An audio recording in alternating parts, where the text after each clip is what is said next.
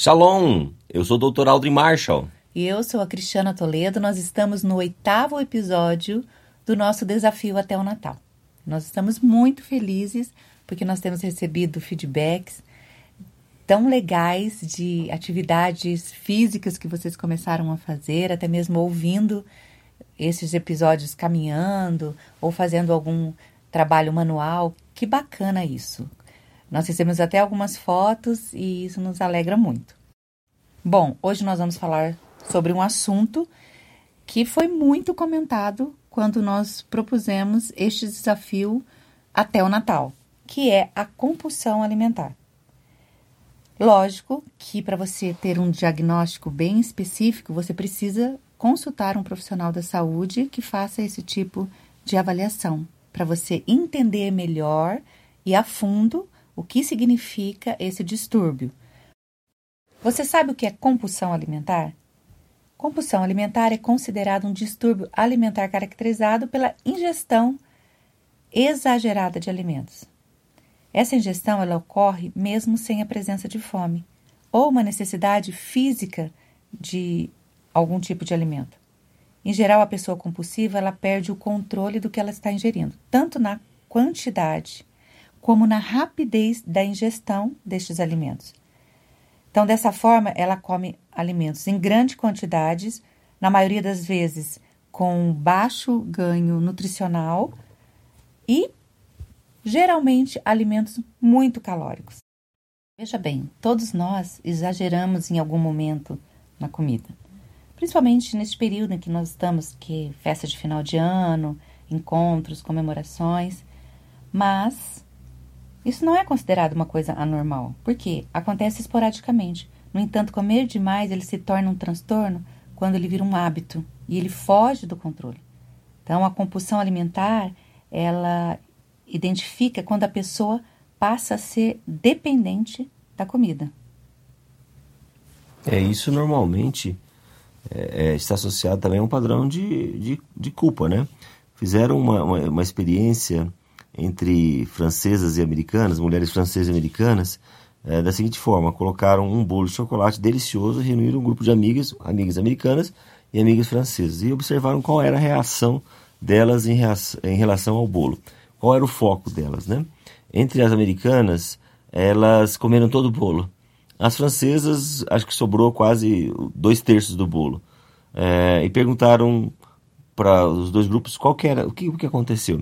Entre as americanas foi assim, nossa, já que estava ali, eu tinha que, já que estava ali, vamos comer tudo, vamos acabar. Para a francesa, o foco não era o bolo, o foco era o encontro, o, a, o, o tempo que elas estavam juntos, né? Então, normalmente, é, há um sentimento de culpa associado.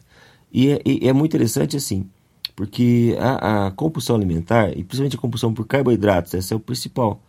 É, como hoje o carboidrato é a base da nossa pirâmide alimentar, imagina aí que você tinha que comer 5 é, gramas de, de glicose por dia e hoje nós, em cada refeição, a gente ingere uma faixa aí de 20 gramas. Então, é, olha o excesso de açúcar. Né?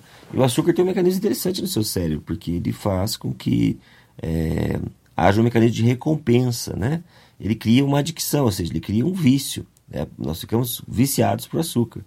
E essa compulsão, então, ela gera um padrão de repetição. É isso que você acabou de falar. Né? A pessoa sente a necessidade daquilo. Às vezes, é, e quando come, aí vem o sentimento de culpa, aí aquilo retroage, faz um, um círculo vicioso que vai gerar, então, ah, já que eu estou fazendo isso, então vou continuar assim, né? É, então, é, viram realmente esse padrão cria uma dependência, né? Cria uma, uma como se fosse uma, uma descarga para você enfrentar os problemas da sua vida, né? É, e, é, e como hoje nós também temos, é, é, muito comum a gente ouvir os pacientes chegarem para mim e falar assim, ah, doutor, eu pergunto assim, de quanto, quanto tempo você come? É, as pessoas falam assim, não, normalmente eu como de 3 em 3 horas. Né? Então a gente foi ensinado que comer de 3 em 3 horas é o correto faz com que nós nos mantenhamos alimentados, que a, que a, que a fogueira fique acesa, né? É, e, e, bioquimicamente você não funciona assim, né? Você funciona quando você o ideal é você se alimentar quando o sinal de fome é ativado. Né? Imagina que você sempre está aí com níveis altos de, de, de insulina, né? E a insulina, quando ela está alta, ela vai fazer o que? Ela vai querer captar a glicose que está ali no seu organismo. Então é muito fácil, às vezes, você confundir é, os sinais dessa resistência insulínica com fome, porque você está com a insulina alta e se você fica períodos sem se alimentar, então isso te dá hipoglicemia. É interessante esse mecanismo, né? A gente confunde é, fome com a resistência insulínica. Então, é, quando você passa a, a, mudar esse padrão, não se alimentar de 3 em 3 horas, mas alimentar quando existe realmente a fome, ou seja, é, pensa numa criança, ela come quando tem fome, né? Então, se você dividir a refeição, as suas refeições, por exemplo, é, eu sugiro em três vezes por dia, como os nossos an antigos avós comiam, né? O que acontece? Você restabelece esse ciclo normal, né? Então, diminui essa questão da compulsão alimentar, né? E principalmente por carboidrato. A gente tem muita oferta de carboidrato hoje. A gente, em vez de comer gordura boa, a gente come mais carboidrato, porque a gordura te dá mais saciedade, uhum. não é? Sim. Então, o primeiro passo é identificar alguns desses itens para ver se você tem essa compulsão alimentar, como nós falamos, procurar um profissional da área que possa te ajudar especificamente nessa situação. E quais são, são essas, vamos dizer, sinaizinhos de alerta que nós poderíamos prestar atenção para que nós pudéssemos fazer alguma coisa? Então, se alimentar muito rápido, comer mesmo sem fome e depois de sentir-se saciado, porque às vezes você fica mesa, você já está saciado, é. mas você continua comendo, né? uhum. né? Então, alimentar-se escondido, porque você às vezes não quer que as pessoas vejam que você Exatamente. está se alimentando, né? Acordar à noite para comer e ter aquele sentimento de tristeza ou culpa depois pelo excesso cometido. Isso aí. Então, é, é, ele está um pouco associado àquela angústia, né? Aquela tristeza que te leva a comer uhum. e depois aquela, aquela sensação de culpa por ter comido, né? Uhum. É aquela, aquela velha história, né? Vou começar na segunda-feira. Aí você começa uhum. com aquele planejamento bem bonitinho, tudo certinho, você faz a compra, coloca na geladeira, começa bem. Só que chega no final do dia, você já começa a ficar mais ansioso, começa a, a ter aqueles pensamentos de comer algo gostoso que vai te dar a sensação de prazer. Você ataca a geladeira à noite e no outro dia se sente frustrado por não ter feito aquele plano alimentar, né? Então a uhum. frustração. Ela vem muito associada a isso. Agora, o que, que nós temos que fazer quando nós identificamos isso, né? Além de procurar um profissional que, claro, vai nos reposicionar aí. Entender por que eu estou comendo descontroladamente, uhum. né? De onde vem, né? Então, da próxima vez que você for atacar algum desses locais, né? Ou um armário, ou a geladeira, pense como você está se sentindo. Qual é o sentimento que está gerando em você, né? Para que você esteja apertando um gatilho ali, que vai uhum. desencadear uhum. toda é, é, essa sensação. É um, é um desejo de sentir-se bem e depois para sentir-se mal, né? Uhum. Como você falou, essa sensação de comer de três em três horas, na verdade você precisa é comer quando você está com fome, né? Uhum. Comer alimentos ricos em fibras, porque ele vai te dar essa sensação de saciedade, né? Então uhum. aquela, é, é, aquela sensação de fome, você vai conseguir administrar ali por mais tempo beber muita água, como nós falamos sempre, né? Consumir uma quantidade adequada de água, e isso significa carregar uma garrafinha para onde a gente vai.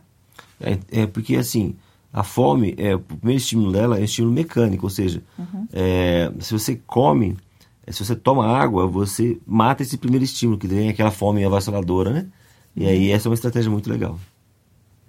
É, você deve evitar comer alimentos industrializados, né? Quanto mais você come alimentos que Deus cria, mas você tem saciedade, né? Uhum. Então, isso também gera aquela mudança de paladar, né? Porque uhum. os alimentos industrializados normalmente são muito ricos em muito sal, muito açúcar e muita gordura ruim. Uhum. Então, isso é, é algo que destrói seu paladar. Né? Quando você come os alimentos que Deus criou, você vai restaurando o seu isso, paladar original. Exatamente. Então, você passa a saborear os alimentos sem aquela grande quantidade de sal e açúcares, né? Isso. Claro, praticar atividade física, que isso vai te ajudar muito, como nós já uhum. falamos todos esses dias. E é muito importante nós tratarmos da prevenção, né?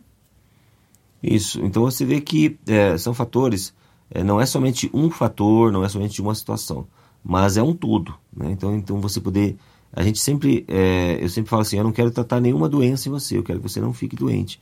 Então, uhum. quando você é, busca entender as causas que geraram aquele comportamento, ou aquela situação, ou aquele sintoma, aí fica muito mais fácil para você poder trabalhar. Né? Às vezes as pessoas falam assim: não, doutor, não fala para mim o que está acontecendo.